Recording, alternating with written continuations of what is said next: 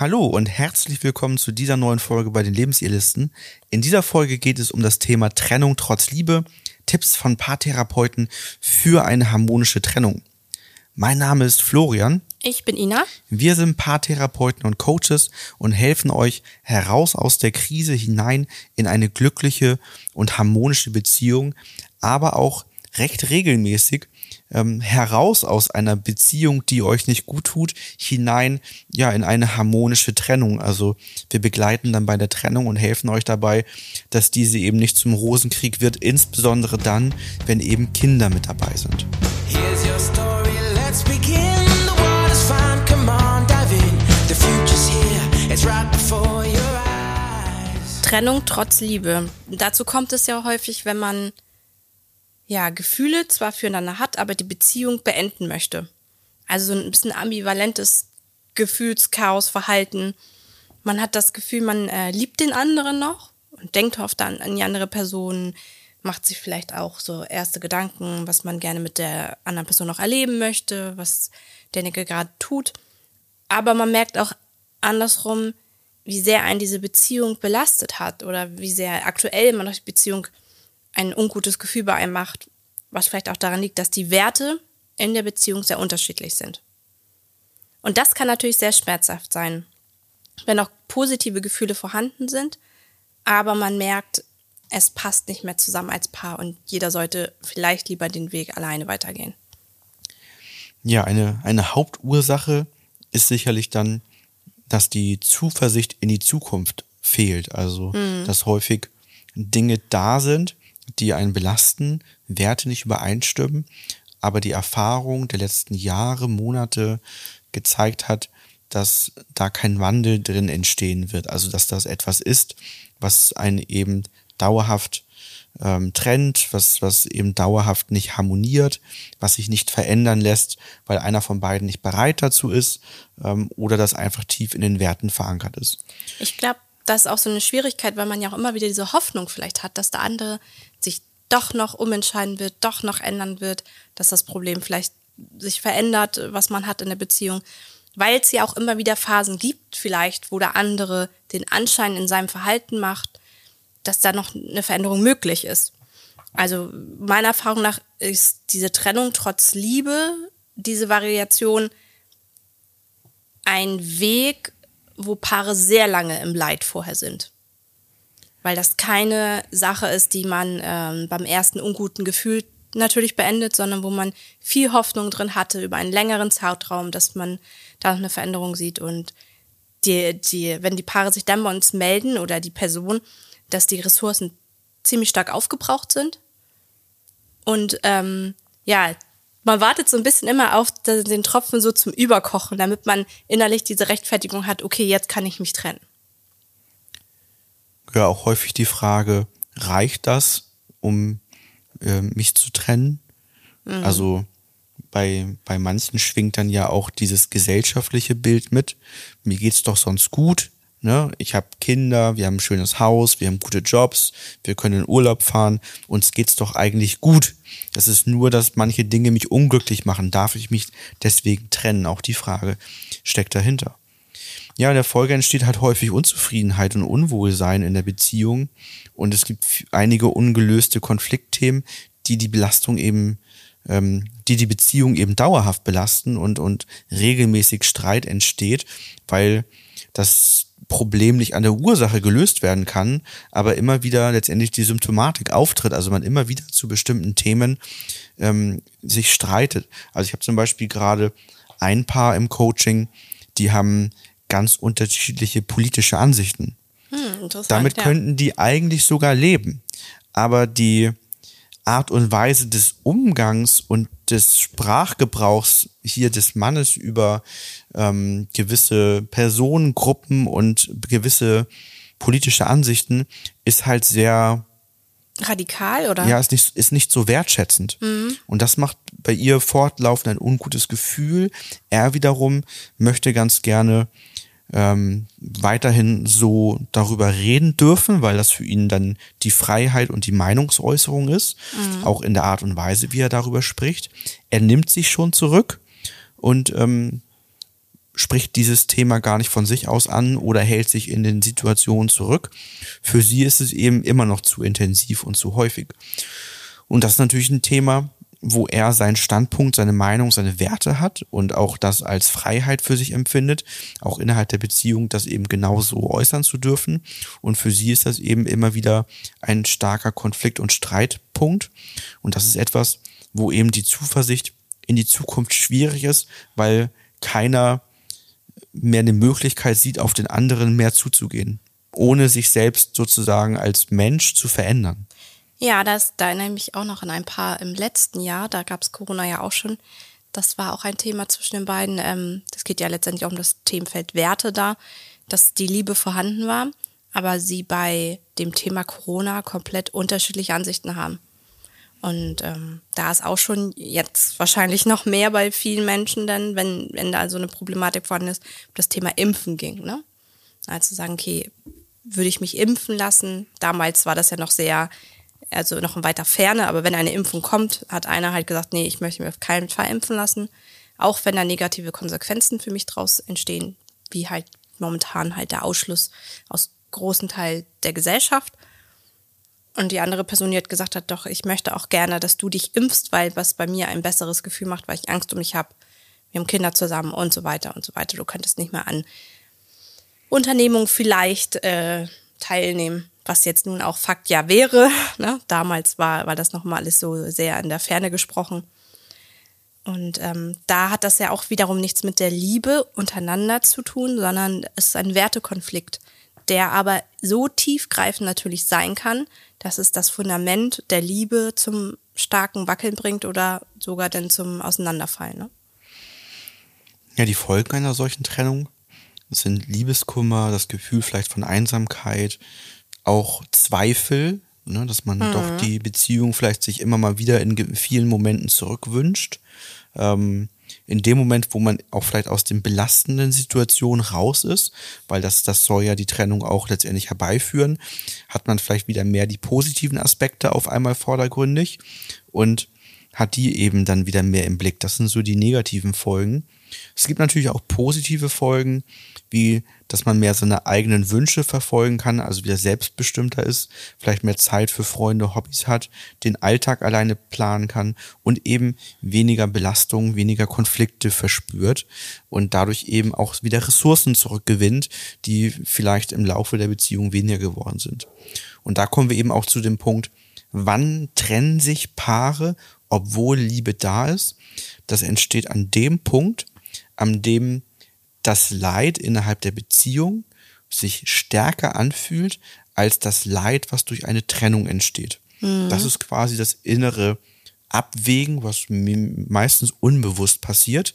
Das hat haben wenige, dass sie es ganz bewusst äußern, aber mindestens im Unbewussten entsteht ein inneres Abwägen und wenn das Leid in der Beziehung zu bleiben sich größer anfühlt als tatsächlich dann ähm, zu springen und die Trennung durchzuführen, dann, ähm, dann wird dieser Schritt gegangen. Mhm. Ja?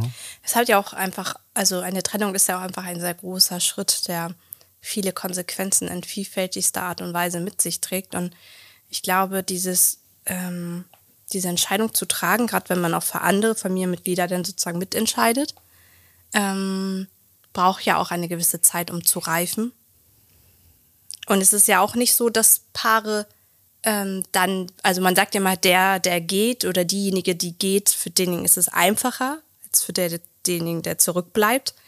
Aber ähm, das passt ja in dieser Variante, wenn man den anderen trotzdem liebt, ja nicht. Weil man ja trotzdem dieses starke Gefühl von Liebe ja noch verspürt. Also man kämpft ja bei so einer Trennung auch viel gegen seine eigenen Gefühle, die, die aufploppen wieder gegen an, ne? Ja, die Herausforderung ist jetzt natürlich, dass, wenn das harmonisch verlaufen soll, dass dafür wieder beide gebraucht werden. Ja. Na, also beide brauchen den Wunsch, dass das Ganze harmonisch verlaufen soll und auch die entsprechenden Glaubenssätze, dass das gehen kann. Ich habe ein paar im Coaching gehabt, da hatte der Mann ganz intensive Glaubenssätze, was eine Trennung für die Beziehung und das Familienleben bedeutet. Mhm. Und das war für ihn ein klares Horrorszenario. Es kann nur ganz schlimm enden.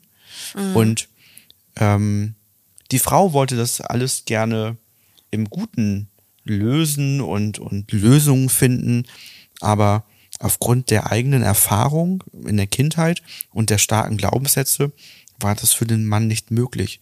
Und obwohl er eigentlich möchte, dass alles gut läuft, sorgen seine Glaubenssätze paradoxerweise dafür, dass alles in die Katastrophe hineinläuft, die er sich so vorstellt, weil er ja seiner, seinen Glaubenssätzen da folgt, damit er sich selbst in seiner Meinung quasi bestätigt. Also er kriegt das nicht mehr hin, diesen Blick dafür zu haben, dass es doch gut werden kann. Und das ist natürlich so der nächste Schritt, der gebraucht wird, den wir auch immer mal wieder in Einzelcoachings bei uns haben, dass wenn einer oder beide halt gewisse Ängste haben, Vorbehalte haben, ähm, Sorgen haben, die das Ganze, den ganzen Weg versperren, dann können wir, wenn das der Wunsch ist, lösen.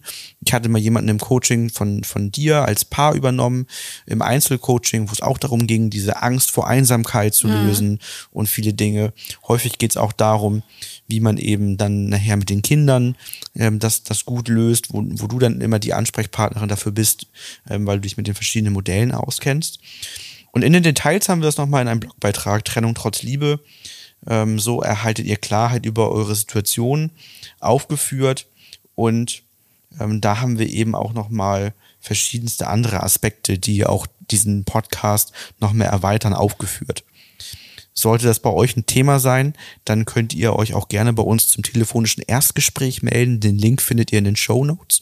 Und dann können wir gerne mit euch gemeinsam schauen, wie ihr euch harmonisch trennt, wie ihr alles so gelöst bekommt, dass ihr ja am Ende vielleicht nur noch pro forma einen gemeinsamen Anwalt für die Rechtssachen, die erforderlich sind, ähm, macht, aber eben nicht zwei Anwälte wählt, das Ganze teuer wird, ihr auf Sachebene mit unguten Gefühlen, was eh schon nicht funktioniert, gegeneinander kämpft, sondern eben dann einen Weg findet, der für euch beide so stimmig wie eine Trennung eben sein kann, dann löst. Ja, die Schritte. Wie sind die Schritte, um eine Trennung, ja, so harmonisch wie eine Trennung halt sein kann, löst? Also der erste Schritt ist ja immer ganz wichtig, dass man Klarheit schafft. Klarheit ist häufig auch ein großer Wunsch von vielen Paaren, wenn die Gefühle noch so durcheinander sind, wenn alles noch so ein bisschen wie, wie in einem Chaos versinkt, weil die nächsten Schritte Angst machen, aber das Leid zu Hause groß ist. Also erstmal Klarheit zu schaffen, was man sich selbst wünscht. Also wie soll es denn aussehen in Zukunft? Haben beide Ansichten schon, wie sie leben möchten? Gibt es schon ähm, erste Schritte, die vielleicht gegangen worden sind, die aber vielleicht ein ungutes Gefühl gemacht werden? Also wie ist so der Ist-Zustand und wo möchte man gern hin? Das ist so diese erste Klarheit, die gebraucht wird. Dann geht es darum, ein offenes Gespräch mit dem Partner zu führen, Gefühle auszusprechen und eben auch diese zuvor gewonnene Klarheit ähm, zu schaffen. Das, das Entscheidende ist ja, damit eine Trennung harmonisch verläuft, ist letztendlich auch hier wiederum Zugehörigkeit in der Form zu schaffen, dass man gemeinsam sich austauscht, dass man gemeinsam auch die nächsten Schritte bespricht, weil es häufig ein ungutes Gefühl macht, wenn einer von beiden eben einen großen Wissensvorsprung hat. Also wenn für den einen schon alles klar ist, aber der andere sich noch nicht mal Gedanken machen konnte, weil ihn das jetzt gerade überrumpelt hat, dann macht das ein ungutes Gefühl. Aber wenn beide auch sich abstimmen darüber, was so die nächsten Dinge sind, ähm, die man sich anguckt, worüber man sich Klarheit verschaffen möchte, wozu man sich Gedanken macht, wozu man sich das nächste Mal zum Gespräch zusammensetzt, um, um darüber offen sich auszutauschen, ähm, desto harmonischer kann das Ganze verlaufen. Kann natürlich durchaus eben schwierig sein, ähm, wenn aus der Beziehung, was du eben auch schon mhm. angedeutet hast, noch Verletzungen bestehen, weil irgendwelche Dinge müssen ja da sein, ähm, die, die auch zur Trennung führen. In, in manchen Konstellationen kann das eben schwieriger sein, in anderen geht das ganz gut. Also ein Beispiel, bei dem es ganz gut funktioniert, ist eben, wenn es verschiedene Werte sind und man aber nicht so stark streitet, aber man merkt eben, diese Werte führen einen nicht zusammen. Oder die Lebensziele sind ganz unterschiedlich. Also ich überlege mir als digitaler Nomade durch die Welt zu reisen und ähm, mich in Deutschland abzumelden und für dich passt das gar nicht. Aber für mich ist das so wichtig und für meinen Lebenssinn so wichtig, dass ich den Weg gehen muss. Dann ähm, ist das sicherlich ein Ansatz.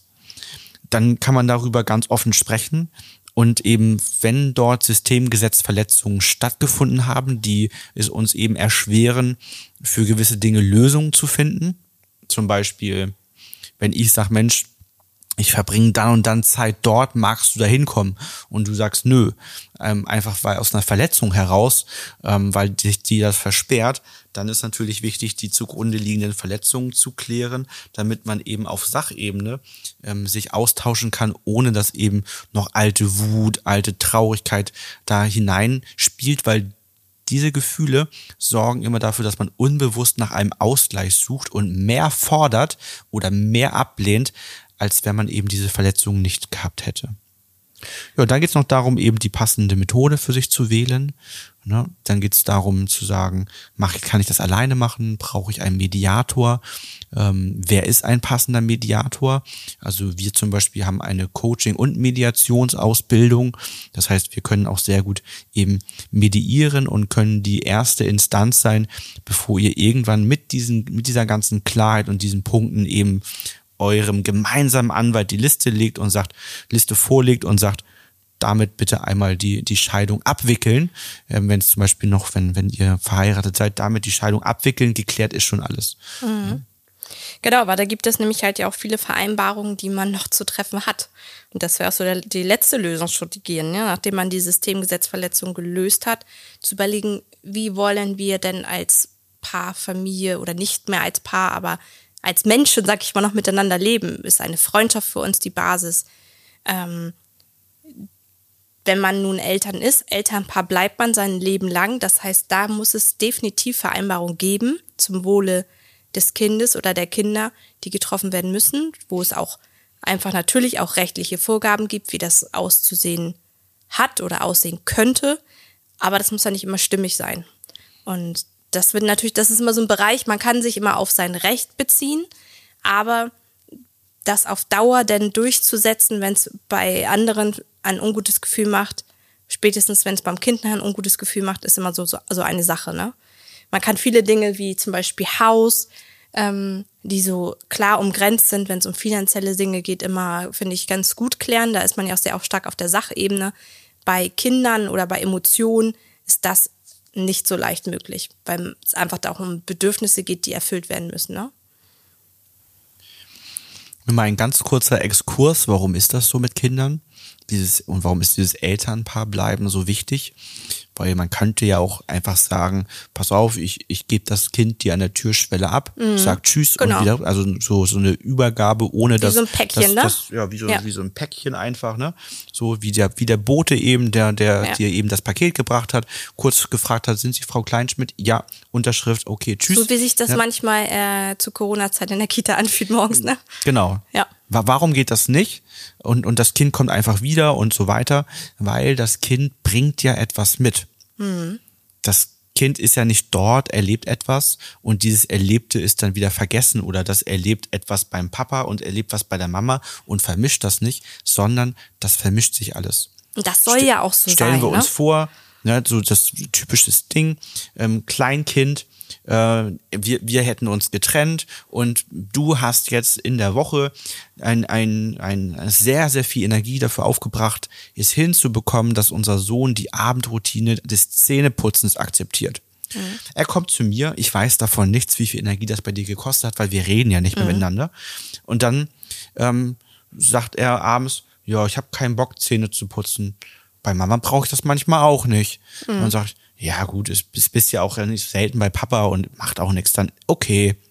Zack, mhm. putzt er bei mir zwei, drei Tage keine Zähne, kommt zurück und was hast du dann wieder? Die nächste Runde, wieder viele, viele Kämpfe, dass er die Routine akzeptiert. Er kann dich jetzt auch wieder aushebeln und sagt, bei Papa musste ich das auch nicht. Was passiert automatisch? Ja. Du wirst wütend auf mich. Ja. Also wir sehen uns nicht mehr. Aber ne? trotzdem wir, ungute machen Gefühle. Nur eine Übergabe ne? und trotzdem äh, kriegst du durch mein Verhalten immer wieder ungute Gefühle. Das heißt, alleine aus dem egoistischen Aspekt heraus, sich selbst vor unguten Gefühlen zu bewahren, macht es Sinn, Elternpaar zu bleiben, Verletzungen zu lösen, ein Fundament herzustellen, sich auszutauschen über Werte, über das, was im Alltag passiert und so weiter. Das nur mal so als Exkurs, warum mit Kindern eine harmonische Trennung extremst wichtig auch für einen einfach ganz egoistisch gedacht selbst sein kann. Jetzt möchte ich noch mal kurz einen Satz reinwerfen. Kinder möchten natürlich nicht die Eltern ärgern. Ne? Bei dem Beispiel jetzt mit den Zähneputzen ähm, können wir auch denken, so, oh, das Kind will jetzt den Vater irgendwie umwickeln oder die Mutter ärgern und so. Kinder sind ganz gesunde Egoisten, die natürlich versuchen, ihre Bedürfnisse durchzusetzen und unangenehmen Situationen aus dem Weg zu gehen. Die natürlich gar nicht das Ausmaß auch überblicken können, wie zum Beispiel beim Zähneputzen, was das bedeutet und so weiter, sondern die einfach in dem Moment sagen, fühlt sich für mich nicht gut an, ich möchte das nicht.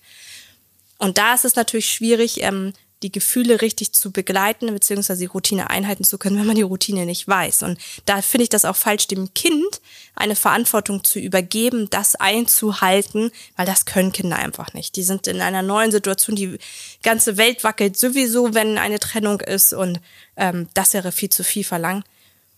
Und man muss ja auch einfach sagen, Kinder entwickeln sich ja auch weiter werden größer. Es entstehen auch immer wieder neue Bedürfnisse. Das heißt ja auch, die Besuche und alles Mögliche muss sich ja auch ähm, immer wieder neu aufbauen, neu verändern nach dem Bedürfnis des Kindes. Ne? Dann geht es darum, dass Kumpels mal dabei sein wollen vielleicht oder dass man noch nachmittags zum Sport möchte. Also man muss ja eh ins Gespräch kommen, um up-to-date zu sein, was gerade im Leben des Kindes eigentlich gerade an Bedürfnissen besteht. Ne? Und das ist der Punkt, der eben ganz wichtig ist. Was, was, wird, was braucht ein Kind? Ne? Warum muss nicht jede Trennung von Eltern extrem negativ sich für Kinder prägen und das, das Leben beeinflussen? Die Kinder brauchen ein stabiles Elternpaar. Mhm. Das Liebespaar ist ein i-Tüpfelchen obendrauf. Das ist echt gut, wenn es noch dazu ist, aber es ist nicht zwingend erforderlich. Stimmt man sich als Elternpaar ab, ähm, hat gemeinsame Werte, vermittelt gemeinsame Dinge, arbeitet immer noch an einem Strang wertschätzende und, und Art zueinander, ähm, sorgt damit für Stabilität für fürs Kind, ne? wertschätzende Art untereinander.